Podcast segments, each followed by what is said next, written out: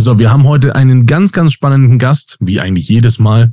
Nur ist das heute ja unser zweiter Gast. Es ist Alexander, Alexander Groß von der Emposo in Partnership mit der Hayes. Das ist ein großartiger Typ. Wirklich, ich bin sehr begeistert von ihm. Ich habe viele Gespräche schon mit ihm geführt und ich bin wahnsinnig gespannt, was er heute zu uns sagen wird. Herzlich willkommen bei Neue Wirtschaft, dem Podcast, wo Visionen, Innovationen und Strategien aufeinandertreffen.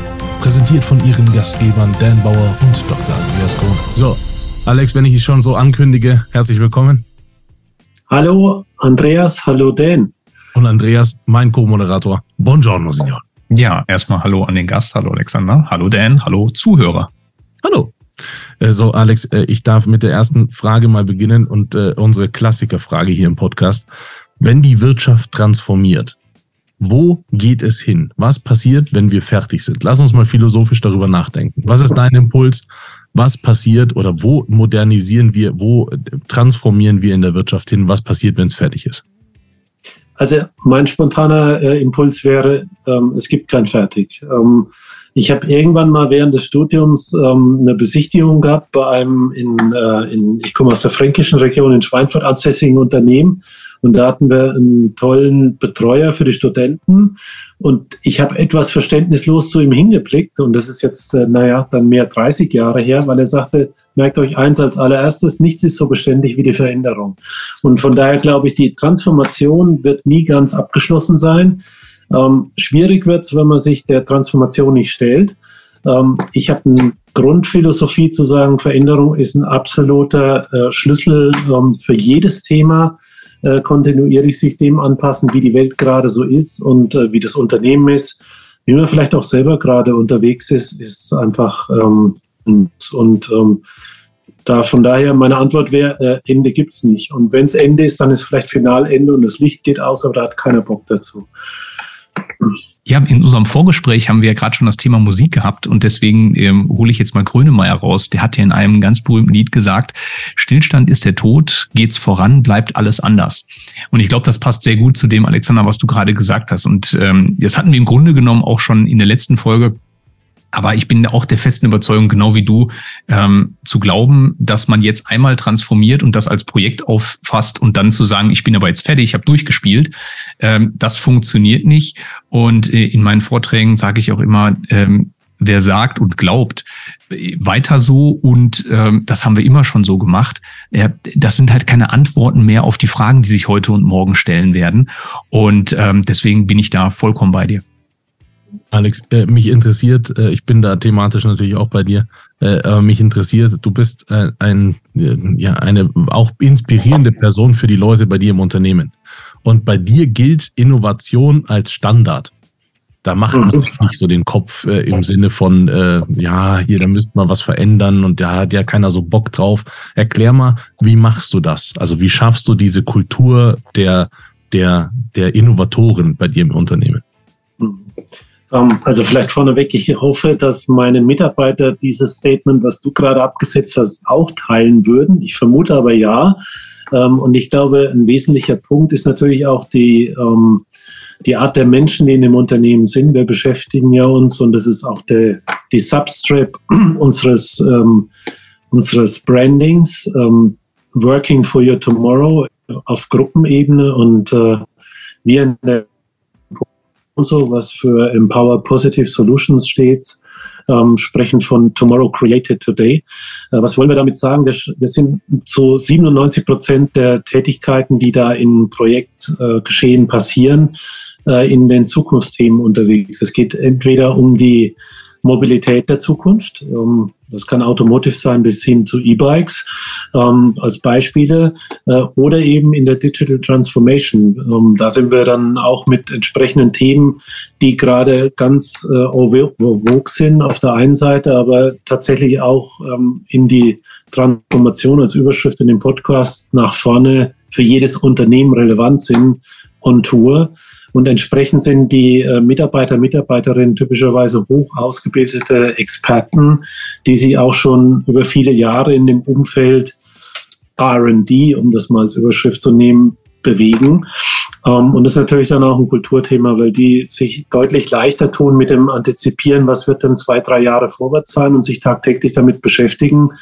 Ich finde es ja immer spannend, wenn man dann zum Beispiel mal mit Zukunftsforschern zu tun hat und ähm, die dann äh, in so eine Diskussion kommen, was wird denn in 10 bis 15 Jahren sein?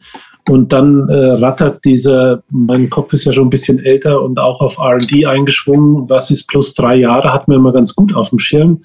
Äh, wo wird es in 15 Jahren stehen, ist dann eine sehr spannende Frage. Und ähm, von daher, ja, also Innovation ist bei uns Kultur und ist auch Teil dessen, was wir vorwärts treiben, um die Firma sozusagen in dem starken Wachstum auch kontinuierlich dahin ja, zu erneuern, wo wir halt zu dem jeweiligen Maturity Level, also Reifegrad, ähm, stehen müssen, um dann am Markt auch attraktiv zu sein. Und ich sage mal, diese ganze Kombinatorik, die, die, ja, die formt so ein bisschen diese, ähm, diese Innovationskultur mit hoher Geschwindigkeit. Ja, also ich gehe da nochmal rein. Du hast es gerade mit dem Wort nicht äh, zusammengefasst, aber ich würde es subsumieren mit einem meiner Lieblingswörter, Relevanz. Es geht mhm. immer darum, relevant zu sein. Du musst relevant für deine Kunden sein, damit muss dein Offering relevant sein. Und das, was Relevanz hat, äh, in meiner Tätigkeit, ich setze bei meinen Kunden immer voraus, dass die Produkte Top-Qualität haben. Ich will mit keinem über die Produktion äh, oder über die Services diskutieren, sondern ähm, es geht mir darum, du musst immer schauen, was für neue Einflüsse gibt es ich nehme jetzt mal durch Zufall künstliche Intelligenz, weil das dieses Jahr ja gerade mal das, das Hype-Thema mhm. war.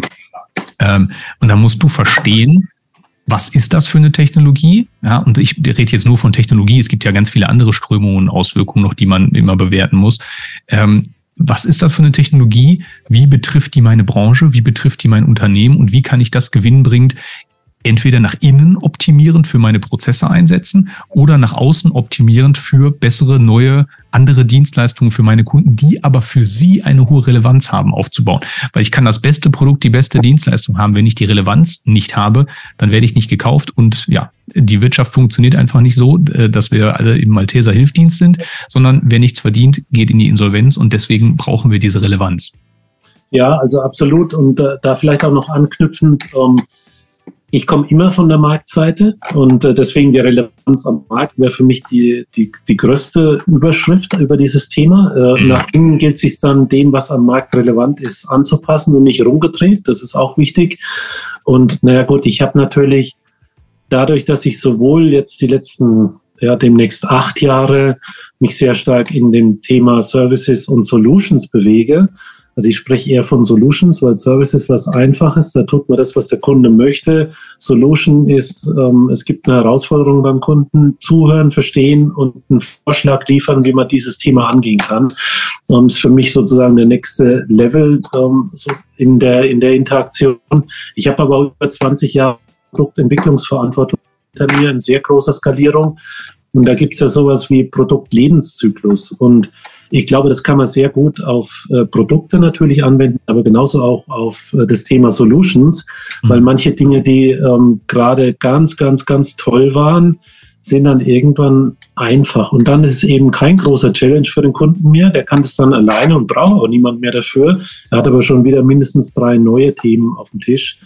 Und äh, deswegen glaube ich, ist gerade in dem Kontext und in dem Umfeld der Gradient der Veränderung so wichtig.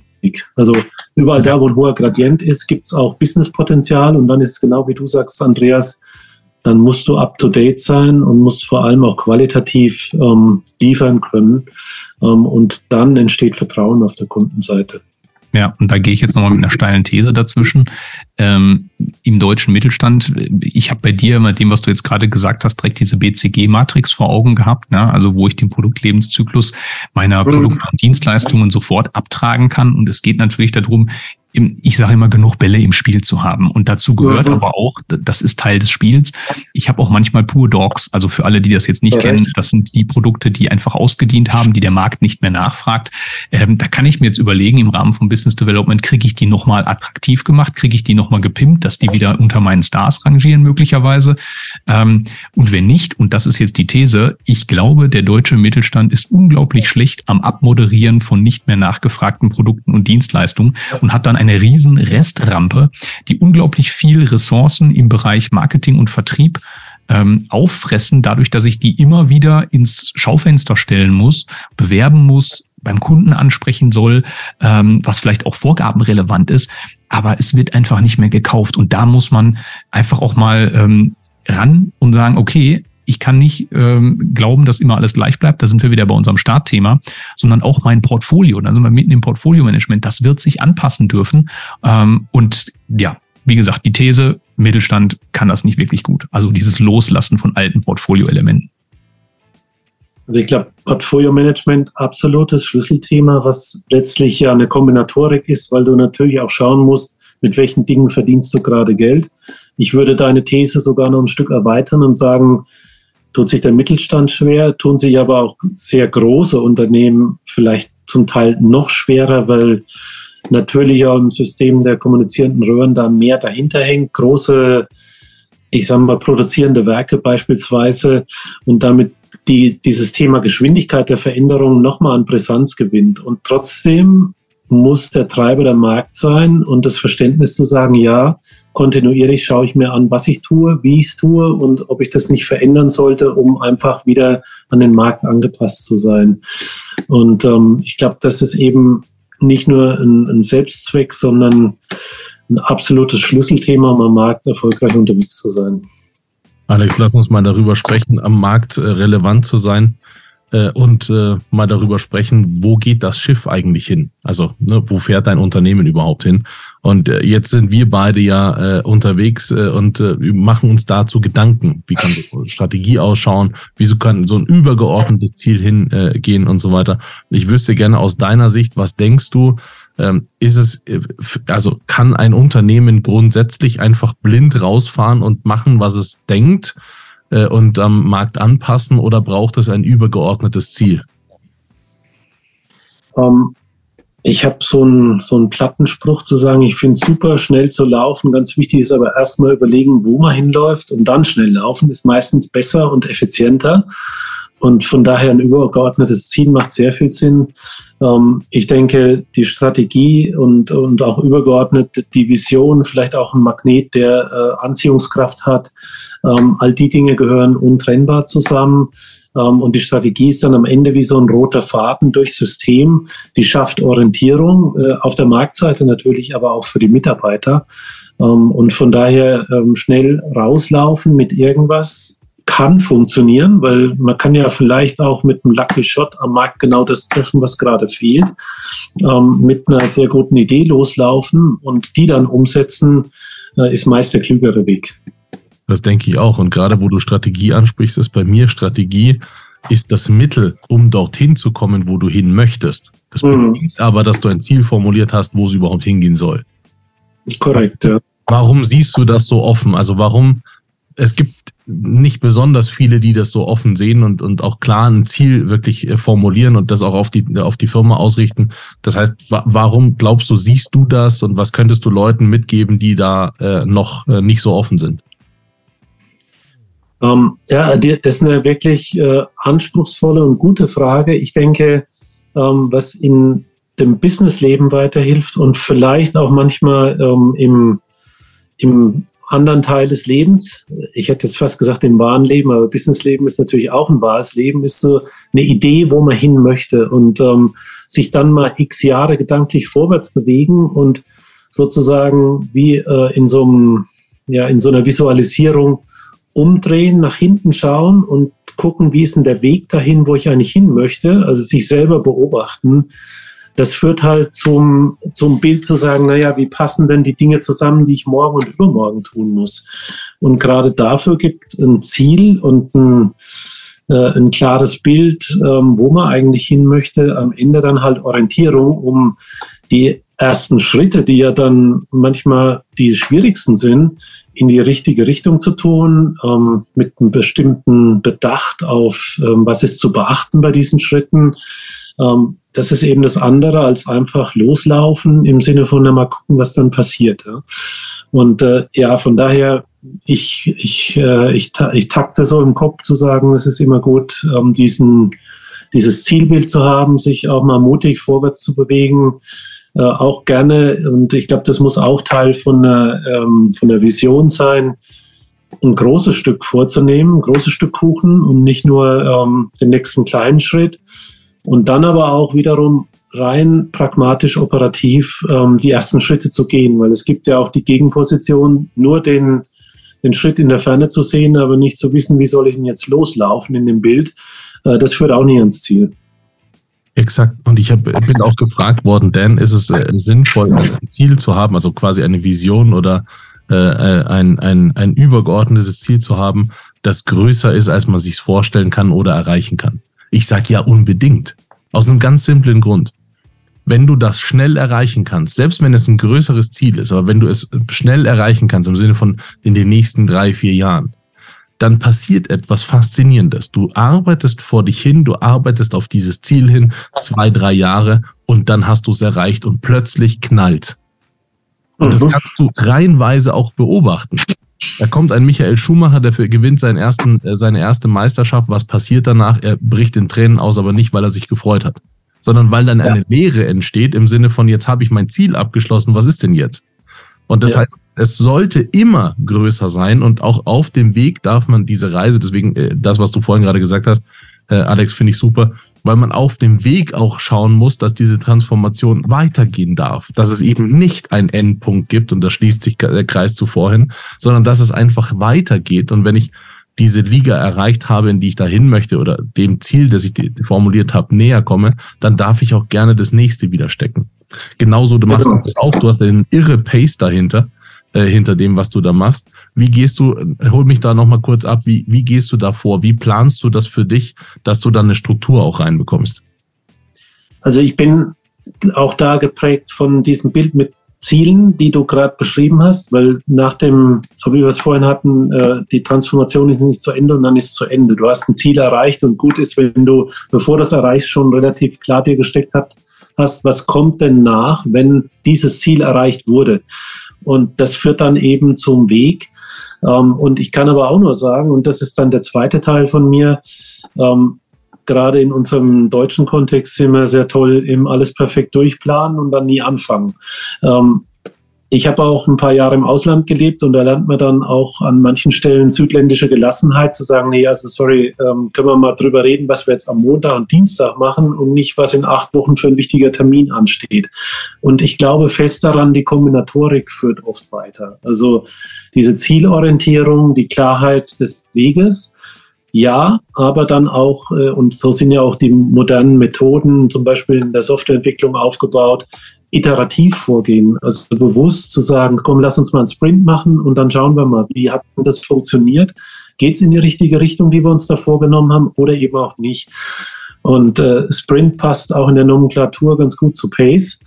Ähm, so kann man den Weg dann auch zügig gehen. Ja? Also ich glaube, äh, ganz, ganz oft werden wir auch, ähm, ja, ich sag mal, am Markt Unternehmen sehen, die schlicht ähm, ja, ihren Weg so gehen, indem sie planen und planen und planen und vergessen loszulaufen. Und das führt eben auch nicht vorwärts. Dann ist man nicht in der Transformation, sondern in der Statik und plant immer nur. Und ja, der Mitarbeiter, der im Großraumbüro sitzt, beispielsweise in so einem Unternehmen, der kriegt davon gar nichts mit. Für den ist nur Statik da, weil das Planen passiert ja meist im Führungsteam. Und deswegen glaube ich, die Kombinatorik ist es eben. Ja, und da bin ich ein großer Fan von dem äh, amerikanischen äh, Planning is everything, the plan is nothing. Also Absolut. bleibt dabei, immer wieder zu planen und nachzuplanen. Da sind wir genau in diesem agilen Bereich, den du gerade angesprochen hast. Aber ja. zu glauben, ich habe den Plan und ich habe einen Plan, der gilt, den stelle ich heute auf hinterlege den mit einer Strategie und dann laufe ich los und ich weiß, in drei Jahren bin ich da und alles ist shiny glänzend. Das stimmt nicht, weil in der Zwischenzeit haben wir die neue Pandemie, haben wir irgendwo einen Krieg, genau. haben wir, äh, was weiß ich, irgendwas, die nächste Energiekrise. Und dann habe ich zwar einen tollen Plan mit einem super Ziel heute, mhm. aber, und dann greife ich nochmal zurück, morgen, wenn ich da bin, bin ich zwar da, wo ich geplant hatte zu sein, aber es ist vollkommen unrelevant. Mhm. Also absolut, Andreas. Und äh, ich habe äh, auf meinem LinkedIn-Profil und tatsächlich auch so ein bisschen als Lebensmotto, weil ich auch ein Hobby habe, was darauf einzahlt, uh, you can't stop the waves, but you can learn how to surf them. Und das ist genau das Gleiche. Also sich an den Strand zu stellen und zu glauben, man kann das durchplanen, wie die Wellen jetzt kommen, viel Spaß dabei, aber da ist jeder Tag anders. Ja? Und ähm, sich darin dann aber klug bewegen, mit Intelligenz schauen, was diese Veränderung der Parameter letztlich bewirkt. Das ist es dann eigentlich. Und ähm, das wiederum kann man sehr gut auch aufs Business übertragen. Und du hast ja gerade äh, Pandemie angeschnitten. Auch das war eine Welle. Und wer hätte die vorher geplant und in der Form geplant? Und ich glaube, die diese vorhergesehen und geplant haben, die haben heute äh, ein anderes Problem, wohin mit dem ganzen Geld. Aber ganz viele waren da eher überrascht. Ne? Ja, aber da sind wir auch wieder mitten in dem Thema, da könnten wir jetzt wahrscheinlich noch eine ganze Folge zu machen. Ähm, das Thema Resilienz. Also wie schaffe ich es überhaupt, mein mhm. Unternehmen? Viele Unternehmen sind ja in der Pandemie von dieser riesigen globalen, ähm, auch branchenübergreifenden äh, Pandemie vollkommen überrollt worden. Und wie kann ich jetzt aber für mich als Unternehmen daraus lernen, dass ich zwar nicht weiß, was als nächstes kommt, aber ich kann zumindest davon ausgehen, irgendwas wird wieder kommen. Und wie schaffe ich bei mir aber Prozesse, die das abfangen und die die Angst aus diesem Prozess rausnehmen? Ja, also ich glaube, ähm, da eben diese Offenheit der Veränderung, die, also das ist ja gerade äh, ein Paradebeispiel, wenn man sich das mal mit ein bisschen Abstand anschaut, was die Pandemie bewirkt hat äh, zu solchen Themen wie Homeoffice, Hybrid vielleicht aktuell als Trend, überhaupt Remote-Arbeiten, Meetings nicht mehr alle face-to-face -face, äh, machen müssen. Ich, ich komme ja aus einer Generation, wo man für drei Tage mal nach Shanghai geflogen ist, um ein Eskalationsmeeting zu machen. Ja. Ähm, da haben wir uns enorm vorwärts bewegt. Ähm, Natürlich gibt es da auch Limitierungen und dann sind wir eben wieder bei diesen vielen Parametern, die äh, nicht alle in den Plan reinpassen, sondern zusätzlich zu dem Plan halt kontinuierlich zu berücksichtigen sind. Und deswegen diese kleinen äh, Inkremente, iter iterative Schritte ähm, und damit verbunden auch die Möglichkeit, wieder auf äh, veränderte Parameter zu reagieren. Das war eine erste wunderbare Folge mit dem großartigen Alexander Groß. Danke, dass du heute da warst. Wir müssen sehr gerne, hat mich gefreut. einladen, auch äh, zu anderen Themen dann. Andreas, danke an dich. Danke da draußen fürs Zuhören und bis gerne, bald. Vielen Dank. Gerne mal. Bis bald wieder. Ciao. Herzlichen Dank für Ihre Aufmerksamkeit. Wenn Ihnen die Folge gefallen hat, abonnieren Sie gerne den Podcast, um keine Folge mehr zu verpassen. Dies ist ein Podcast des Fortschrittscenter Mittelstands in enger Zusammenarbeit mit dem Wirtschaftsrat Transformation Deutschland. Jetzt wünschen wir Ihnen noch einen erhabenen Tag und freuen uns, wenn Sie bald wieder bei uns dabei sind.